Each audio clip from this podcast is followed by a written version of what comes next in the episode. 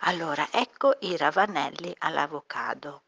Un avocado maturo, sale, peperoncino rosso in polvere, il succo di mezzo limone, un mazzetto di ravanelli, sottili fette di pane integrale.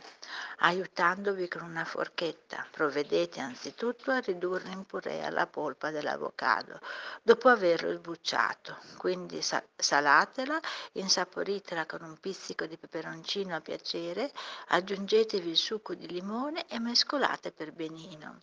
Passate poi a occuparvi dei ravanelli, privateli del gambo e delle radici.